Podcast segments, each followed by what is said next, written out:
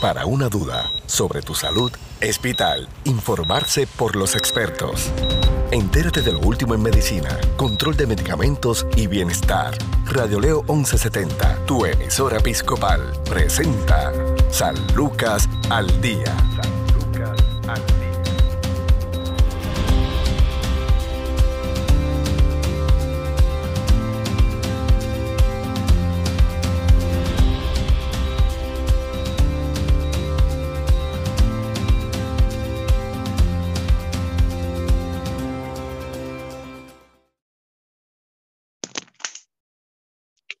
Tal amigos? Les saluda la periodista Sandra Torres Guzmán en San Lucas al Día, un programa del Sistema de Salud Episcopal. Hoy nos acompaña el licenciado en nutrición Juan Rivera de Hospicio y Home Care San Lucas. Saludos Juan. Saludos Sandra y saludos a todos nuestros radio oyentes que día a día nos sintonizan a través de nuestra estación y, buscan siempre información eh, de buena fuente con muchos profesionales que comprendemos el conglomerado eh, del Hospital San Lucas y su afiliado.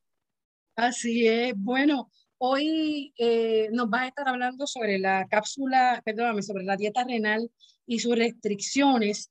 Eh, esta mañana vimos un reportaje en uno de los periódicos nacionales que hablaba precisamente de las situaciones que están experimentando los pacientes que reciben diálisis en las distintas unidades eh, que hay en Puerto Rico entre lo que son las que ofrece eh, las instituciones gubernamentales y las privadas y la situación verdad de, de los enfermos eh, con condiciones renales luego del huracán María se han agudizado y de hecho se resalta también que la cifra de pacientes con condiciones renales y en diálisis ha ido en aumento Vamos a repasar primero, antes de hablar sobre la, dieta renal, vamos a hablar un poco sobre lo que son las condiciones renales y separar también un poco eh, sobre el paciente entonces que está en diálisis.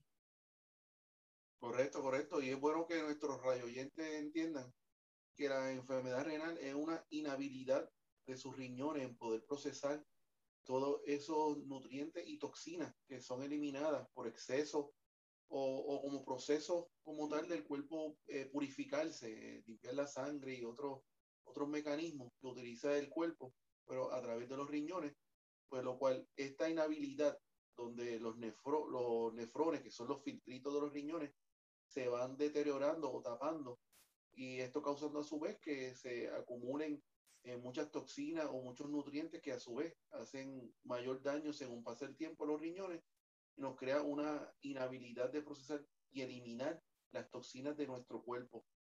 Eh, hay muchos factores eh, que influyen a, a, uno padecer de enfermedades renales.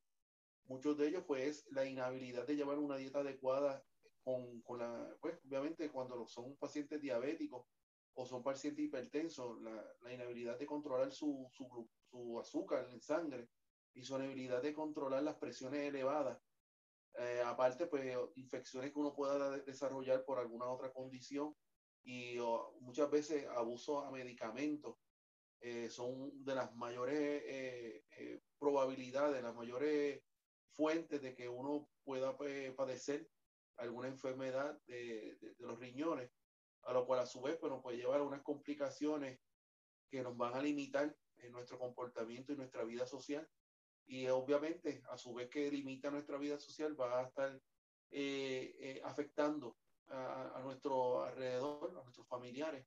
Así que esto no es solo el paciente que tenga la, la afección de esa condición, sino lo que atrae con él por la condición a los familiares, que obviamente complica, cambia todo el núcleo, cambia todo el ciclo familiar por esta eh, inhabilidad de poder procesar todas esas toxinas y eliminarlas del cuerpo como una, como una afección eh, renal. Ahí em, estas situaciones, aunque son la menor cantidad, sí hay niños, ¿verdad?, que, que tienen sus condiciones también renales. Eh, esta, lo que debe ser, la, lo que es la dieta, ¿verdad?, la alimentación de estos pacientes es clave para el éxito de sus respectivos tratamientos para su calidad de vida. Eh, aquí pregunto, ¿verdad? hay una serie, como mencionas, ¿verdad? Hay una serie de circunstancias, tal vez mala alimentación, eh, el metabolismo. Ahí también el aspecto genético juega algún papel en lo que es el desarrollo de enfermedades renales. Sí, hay un por eh, considerable de que puede ser factor genético, pero la mayoría es por eh, efectos de, de, una dieta mal llevada y pues, afecciones como la diabetes, como la alta presión, que pueden complicar y a su vez pues, acelerar el que uno padezca condiciones renales, Sandra. Y es bien importante establecer que hay más o menos 30 millones de americanos en Estados Unidos, incluyendo Puerto Rico, Islas Vírgenes, Guam, etcétera, que padecen enfermedad renal. Esto ha ido en aumento día a día. Prácticamente uno de cada tres americanos eh, va a estar padeciendo alguna condición renal de menor a mayor grado. Así que es una condición seria y un por alto de los diabéticos maltratados van a llegar a ser pacientes renales. Va a depender cuánto ha sido su agudeza, sus niveles altos de azúcar durante su tiempo de vida, lo cual lo va a acelerar a hacer una condición renal. Va a depender si es crónica, aguda o un poquito más leve. Así que algo que tenemos que estar considerado, el puertorriqueño hay un por ciento alto de, de diabetes como anteriormente hemos comentado en charlas anteriores. Igualmente, mucho por ciento puertorriqueños con, con condiciones de alta presión. Así que esas dos condiciones, aparte, pues obviamente el factor genético y otros factores externos, pueden llevar a que ese porcentaje, eh, en vez de ser de uno a tres americanos, pueda ser de cada dos de cada tres, pues dos americanos sean pacientes renales. Así que muchos de los profesionales, incluyendo los dietistas, nutricionistas que trabajan en, en centros renales de prevención están tratando de, de, llevar ese mensaje para evitar que estos pacientes se nos compliquen y lleven a, a mayor grado su condición renal. Así que es una lucha grande que están haciendo el personal médico, me refiero a los médicos, personal de enfermería, dietistas y otros profesionales, tratando de contrarrestar, tratando de, de bajar el ritmo de pacientes que están entrando a esta condición renal que en mi opinión es una condición de grandes ligas, una condición que lleva una dieta eh, bastante rigurosa, eh, una dieta que pues, va, a cambiar, como te dije en el principio de, de, de, conversatorio, que, que va a complicar el núcleo familiar y va a afectarlo a todos, porque normalmente el paciente renal lleva unas dietas específicas que en las casas pues, uno no, normalmente no va a hacer dos y tres tipos de comida para los para el núcleo de la casa. Así que va a afectar eh, grandemente a los familiares y es algo que estamos tratando de atacar con los profesionales de la salud para evitar que esto siga en aumento. La, el aspecto de la, de la dieta debe variar, además de según la condición, el, el nivel en que se encuentra, la edad, ¿cómo influye en esto? Sí, a mayor edad es mayor la complicación renal obviamente, como anteriormente hemos comentado, Sandra, eh, eh, el deterioro, al pasar los años, el cuerpo se va deteriorando, lo cual a su vez pues, va bajando la función renal. De por sí, la función renal se va deteriorando poco a poco al pasar los años. No es lo mismo una función renal de un paciente de 90 años a uno de 60. Pero la función renal pues, va a ir deteriorándose porque eh, son 90 años filtrando la sangre y diferentes toxinas eliminándola. Así que eso de por sí, el deterioro va como todas las partes del cuerpo que el ser humano posee, se van deteriorando. Y una de ellas, el riñón, se va deteriorando. Pero la gravedad de ese deterioro a nivel de los riñones va a depender del estilo de vida, de la dieta que uno lleve, factores genéticos y condiciones adicionales que uno esté padeciendo, lo que puede acelerar el que uno caiga en las garras de la condición renal. Así que eh, hay muchos factores y en estos casos, aparte de llevar un régimen alimentario, un régimen de ejercicio y un régimen de medicamentos y un control de las condiciones ya existentes, la dieta juega un rol importante porque va a ser prácticamente la base, va a ser los cimientos de que uno lleve una dieta renal saludable y que no llegue a complicaciones mayores que nos vayan a seguir afectando y aquejando, que a su vez maltratada nos puede llevar a, la muerte o, a una mortalidad bastante alta en nuestra población. Pregunto, Juan, y he conversado era con distintos especialistas sobre esta y otras condiciones y me hablan de que eh, gran parte de los casos, cuando hay condiciones renales, lamentablemente, eh, pues se dan cuenta los pacientes tarde, a no ser que tengan un chequeo rutinario o, otras condiciones de salud.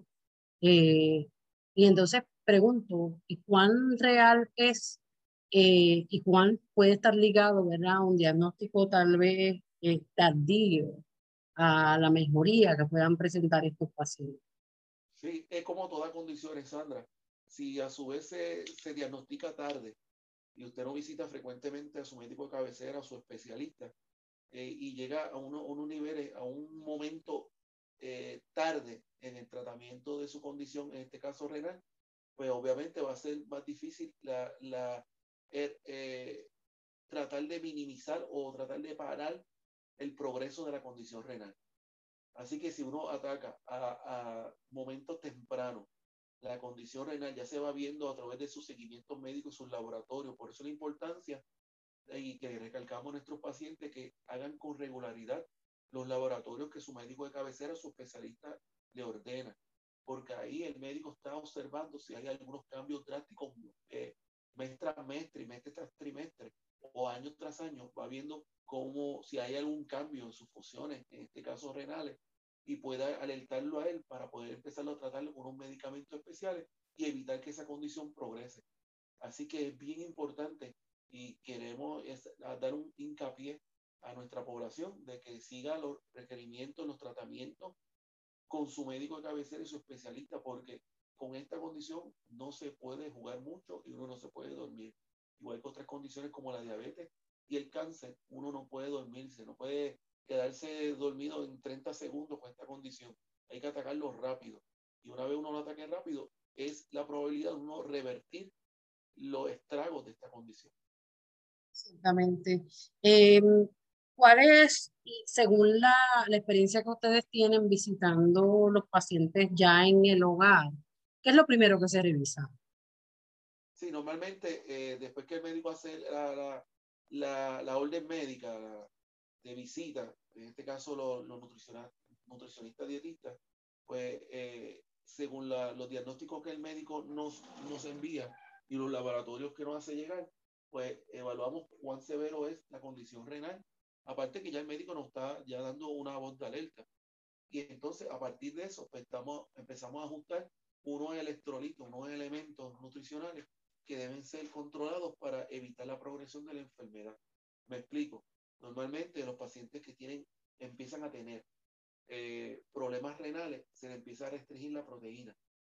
La proteína es un, un, un, eh, un macronutriente que se encuentra en las carnes, principalmente en los granos, la cual en los pacientes renales se va restringiendo porque es una molécula grande, la cual puede afectar la función renal en el filtrado. Así que uno de los elementos, otros o minerales o macronutrientes que restringimos es la proteína. El otro eh, nutriente o macronutriente que restringimos es, el potasio. Y el potasio normalmente lo encontramos en la dieta puertorriqueña, en las viandas, en el guineo, en el plátano, en las frutas cítricas, por mencionar algunos. Pues normalmente esos tipos de productos los vamos restringiendo en los pacientes que vemos que están teniendo una función renal inadecuada. El otro mineral que vamos restringiendo es el fósforo. El fósforo es otro eh, macronutriente eh, que normalmente vamos restringiendo eh, debido a que él también tiende a ser afectado durante la función renal. Y en este caso, los, los, productos que son altos en fósforo son los granos, la habichuela. Por eso que los pacientes renales, muchos de ellos que ya están en unos niveles progresivos de la condición, se les empieza a hacer más rigurosa la dieta y la restricción del fósforo. Eh, otro de los nutrientes que este, siempre restringimos, aparte ya que muchos de estos pacientes ya vienen con la condición, es el sodio. Así que el paciente si es hipertenso, ya tiene una restricción de sodio. En este caso, que ya está teniendo problemas renales, somos un poquito más restrictivos en, en el contenido de sodio, que normalmente nos encontramos en las sales o en los productos procesados, los famosos cubitos, sazón, los adobos, eh, los productos enlatados como la salsa de tomate, etcétera, podemos encontrar eh, altos contenidos de sal, la cual obviamente en el paciente renal lo vamos restringiendo. Otro de, las, eh, de, de, los, de, los, nutrientes es el agua. El agua lo restringimos porque el paciente renal tiende a hincharse, a, tener un edema, lo cual tenemos que controlar los volúmenes para que el riñón pueda excretar fácilmente las toxinas y no sea forzado a un volumen alto de líquido, lo cual eh, lo haga trabajar de más y nos vaya a hacer, eh, nos vaya a lastimar más aún la condición renal. Así que a modo eh, simple, a, modo super, superficial, le estoy mencionando algunos de los productos y algunos de los nutrientes que normalmente en el paciente renal se van restringiendo. Así que, pues, yo, yo te digo, Sandra, es una dieta de grandes ligas. Eh, si lo vamos a comparar en, en, en, la pelota, en el béisbol, eh, o sea que venimos de, Liga Pamper, Liga AA, AAA y Grandes Ligas, pues la dieta renal es una de grandes ligas, es una de grandes retos, complicaciones, una que lleva, no es de la primera evaluación nutricional y la primera intervención, vamos a estar eh, teniendo los efectos que queremos en un paciente que pueda llevar la dieta. Eh, va a tener que seguir eh, teniendo visitas consecutivas en, en, en, con el dietista y con su médico, porque es una, una, dieta que se tiene que tratar a largo plazo. Poco a poco se van viendo a largo plazo lo, lo, los beneficios de llevar una dieta renal con las restricciones que anteriormente he mencionado. Así que hay que, pues, obviamente, también, Sandra, hay que mencionar que si usted tiene ya la diabetes también, pues algo que también tenemos que controlar son los carbohidratos, los azúcares. Así que añadimos más al pote, como uno dice en buen puertorriqueño, eh, a la complicación de, de, nuestra dieta.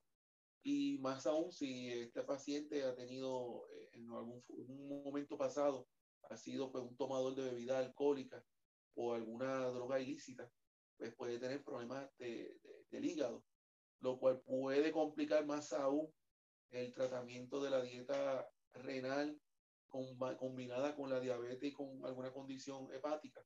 Así que ahí estamos hablando grandes ligas, pero ya para el Hall of Fame.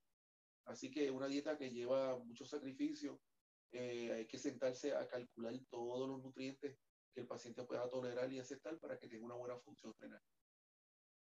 Sí, es una situación bien complicada, ¿verdad? Porque eh, estamos hablando de pacientes que tienen su salud bien comprometida. Y es una, ya, ¿verdad? A nivel cultural, es algo ya de nosotros como puertorriqueños. El estilo de, de nuestras comidas, que si no son grasosas, si no son muy dulces, eh, son unas comidas riquísimas, pero lamentablemente desde pequeños estamos expuestos a, a consumir en grandes cantidades, en una frecuencia, ¿verdad?, que no tiene límite, de todo este tipo de alimentos que se supone que no es que no, no, eh, no se ingieran, sino que tenga entonces eh, una, una moderación al comer.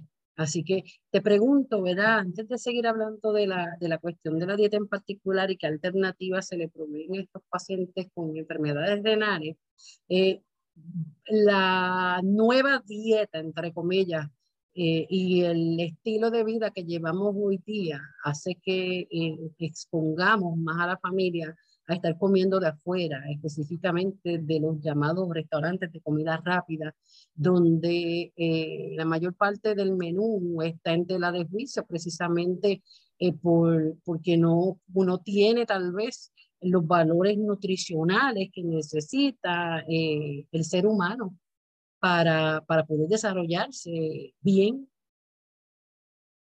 Eso así, Sandra. Y y es como el refrán que dicen que el pescado muere por la boca, pues el puertorriqueño también muere por la boca, porque normalmente al puertorriqueño le gusta lo dulce, salado y grasoso.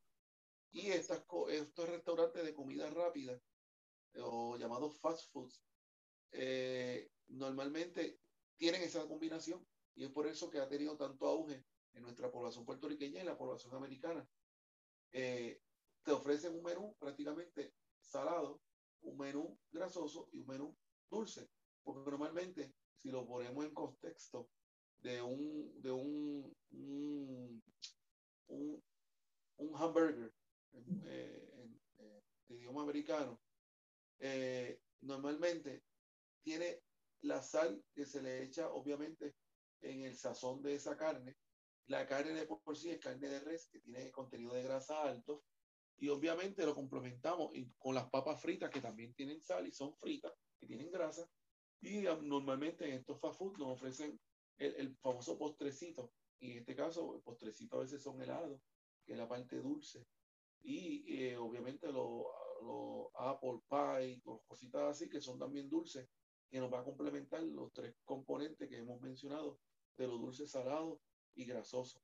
Así que es un factor, nuestra cultura actualmente nos está fomentando a padecer condiciones como la diabetes, alta presión y renal, nos está llevando a eso. Antes había un mayor control, obviamente, antes se cocinaban algunas cositas que se ha ido modificando, modificando como la manteca, pero eh, hemos cambiado la manteca por aceite de canola, aceite de oliva eh, o aceite de maíz, en este caso, que son un poquito más saludables, pero otras eh, modificaciones como en los fast food, que, se, lo que el contenido de sal y de grasa y, azúcar es bien elevado, pues nos hemos ido transformando y a, a, este nivel de complicarnos más la salud debido al consumo excesivo de estas comidas chatarra. Así que sí, la contestación sería que sí, Sandra.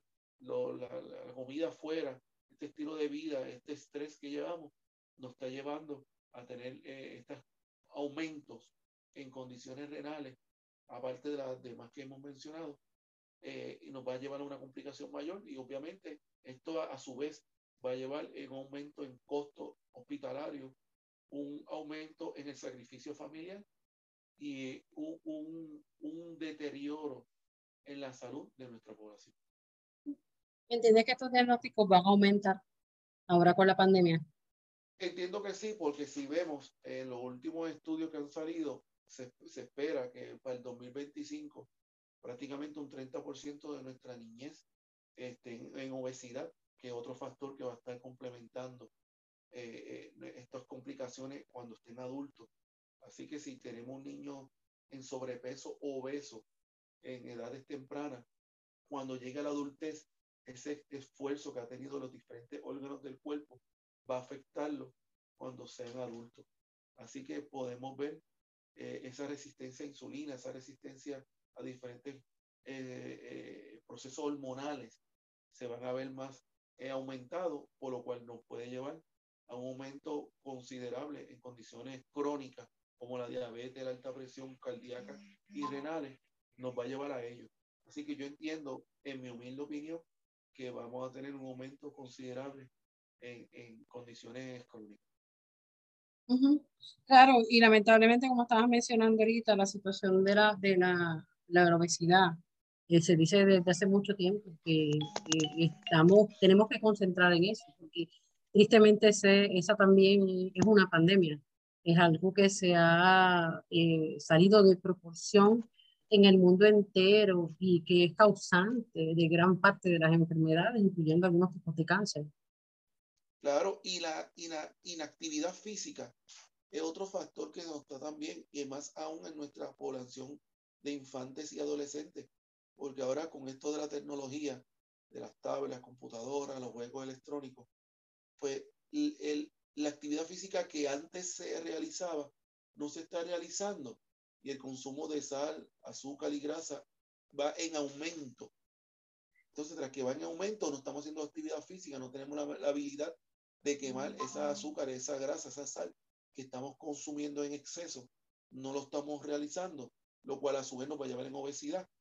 Así que todos esos factores van de la mano debido a una inactividad física, una, un sobrepeso, una obesidad que va a ir marcándose debido pues a la facilidad tecnológica que estamos teniendo, que no la teníamos antes. No es que los tiempos de ahora son peores que los de antes, los de antes eran peores que los de ahora.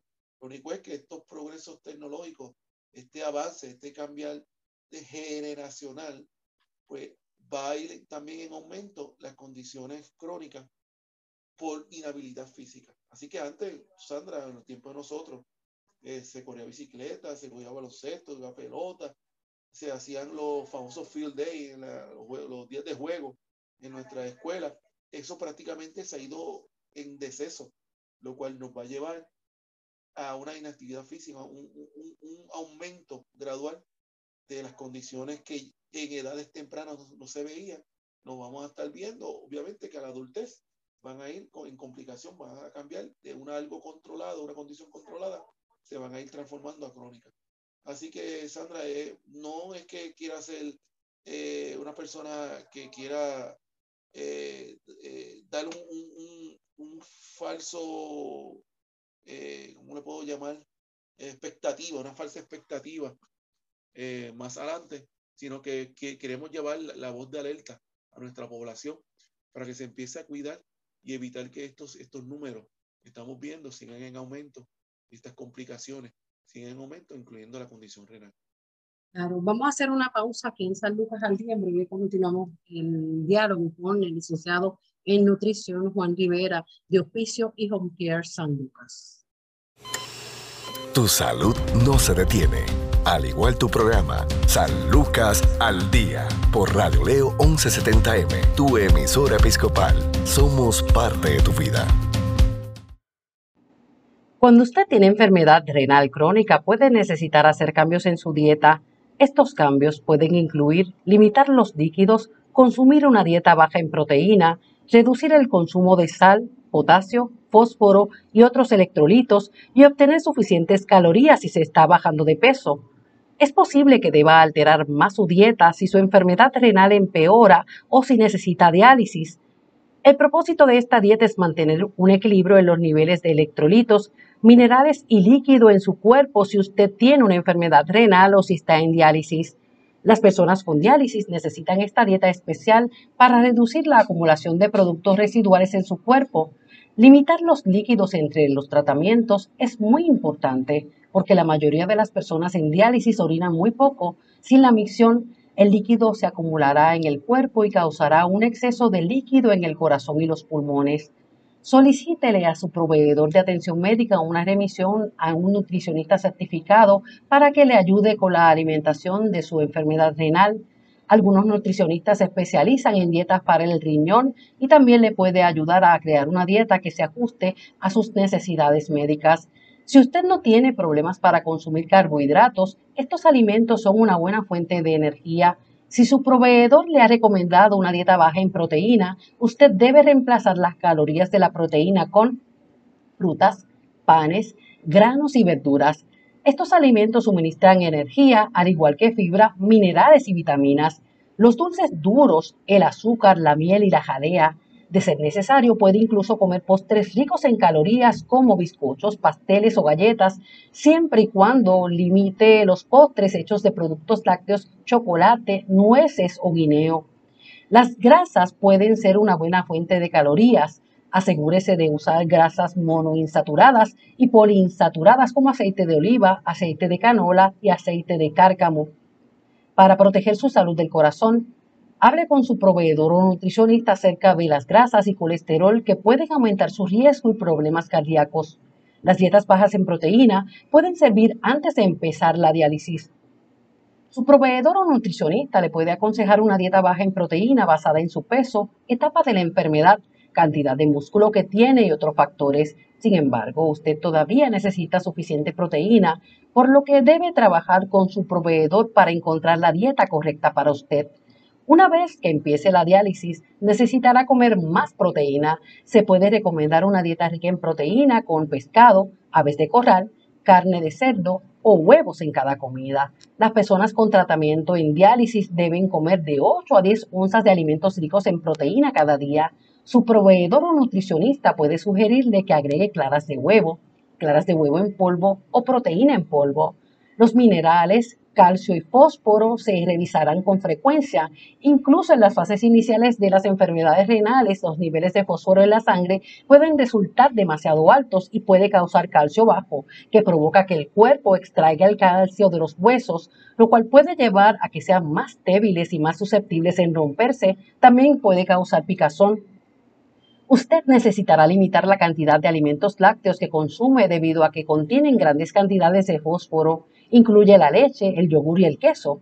Algunos alimentos lácteos son más bajos en fósforo como margarina blanda, mantequilla, queso crema, ricota, crema espesa, eh, sorbetes, capa de batidos y lácteos. Es posible que necesite tomar suplementos de calcio para prevenir la dieta ósea y la enfermedad ósea y la vitamina D para controlar el equilibrio de calcio y fósforo en su cuerpo.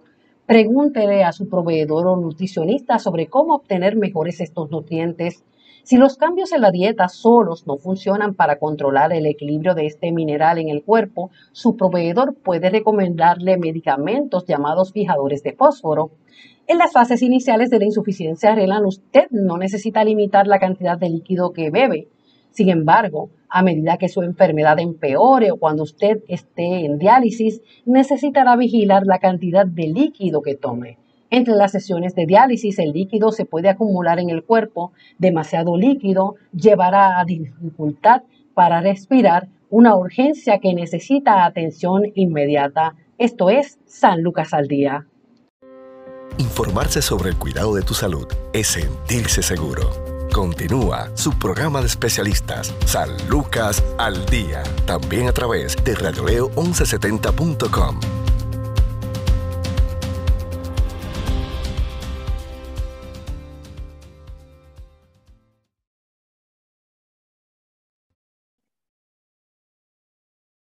Seguimos en San Lucas al Día, un programa del Sistema de Salud Episcopal. Hoy estamos hablando de las condiciones renales eh, y la dieta que deben llevar los pacientes con el licenciado en nutrición Juan Rivera de Juicio de San Lucas, según el tratamiento que llevan estos pacientes, porque no todas las condiciones renales son, son las mismas.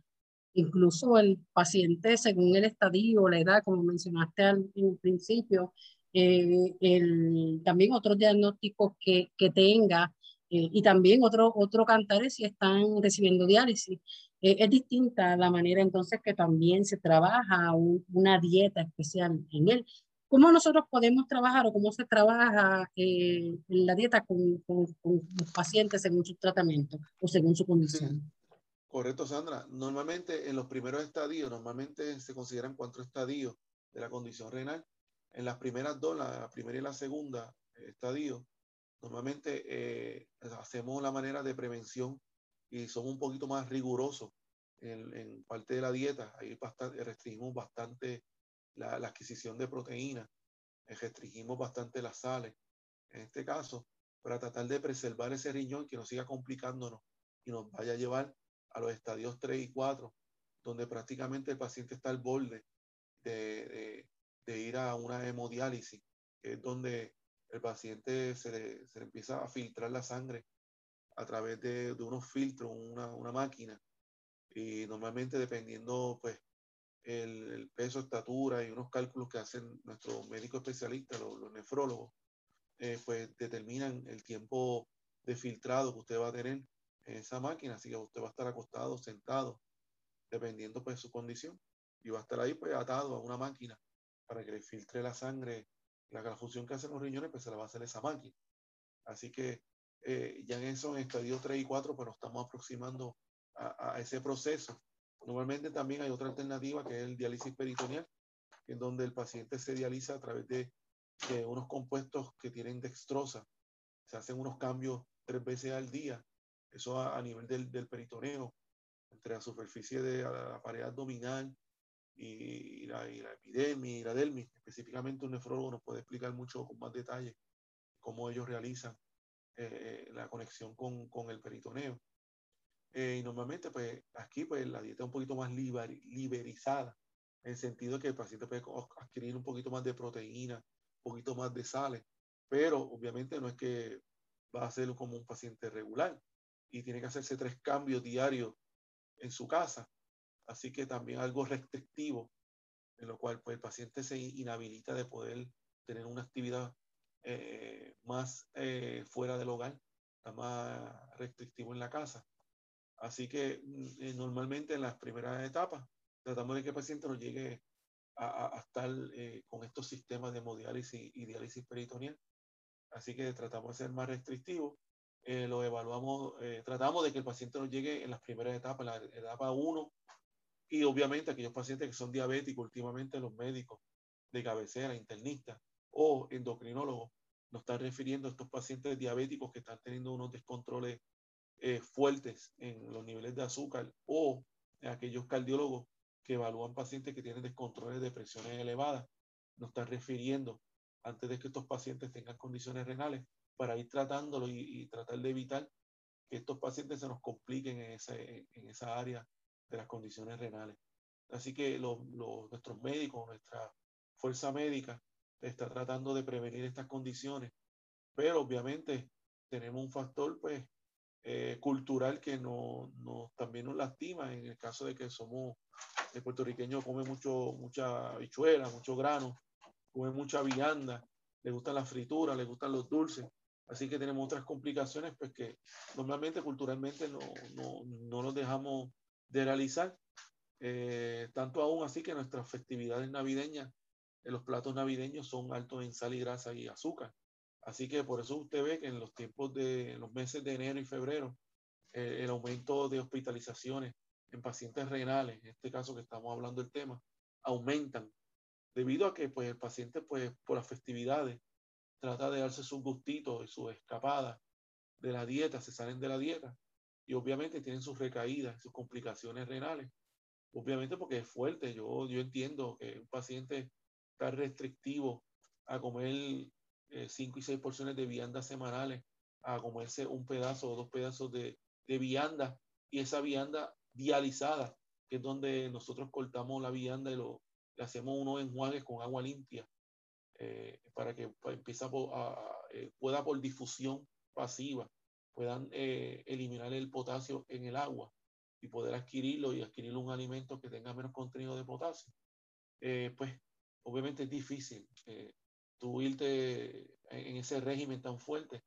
Y obviamente cuando llega la Navidad y ve a otros eh, familiares particulares consumiendo esos platos exquisitos, riquísimos, puertorriqueños, pues obviamente pues un gustito al día, un gustito al año no hace daño, pero a la larga pues tiene sus complicaciones.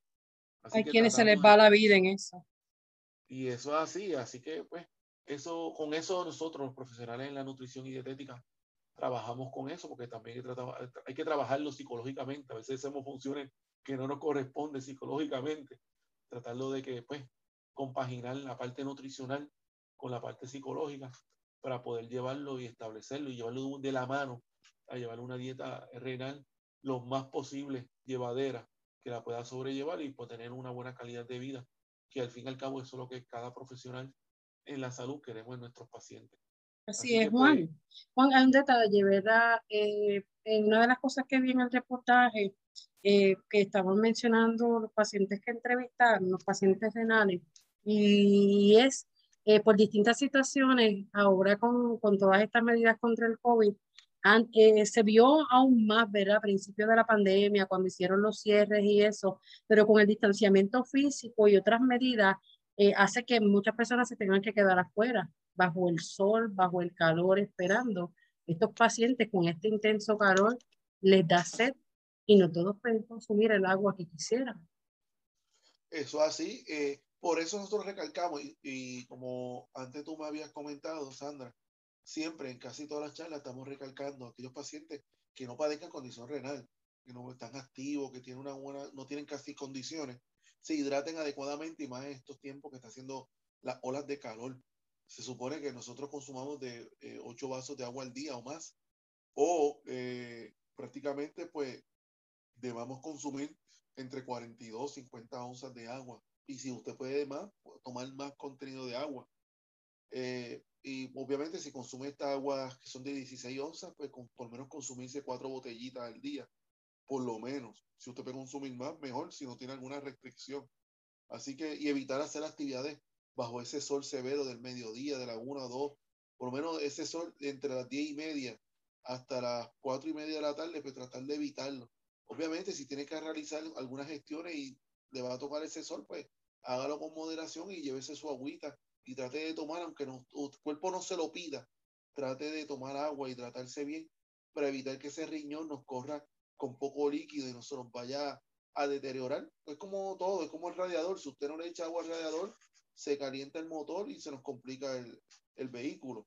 Así que si usted no le da un buen tratamiento, eh, la herramienta que el riñón pueda diluir todas esas toxinas, limpiar la sangre eh, adecuadamente con agua limpia, No es que usted se tome una bebida hidratante o se tome un refresco, o se tome un jugo, no, porque esos, esos líquidos vienen con, con compuestos ya con vitaminas o vienen con azúcares o vienen con otros compuestos preservativos, colorantes, que no es en realidad muy beneficioso para, para nuestros riñones.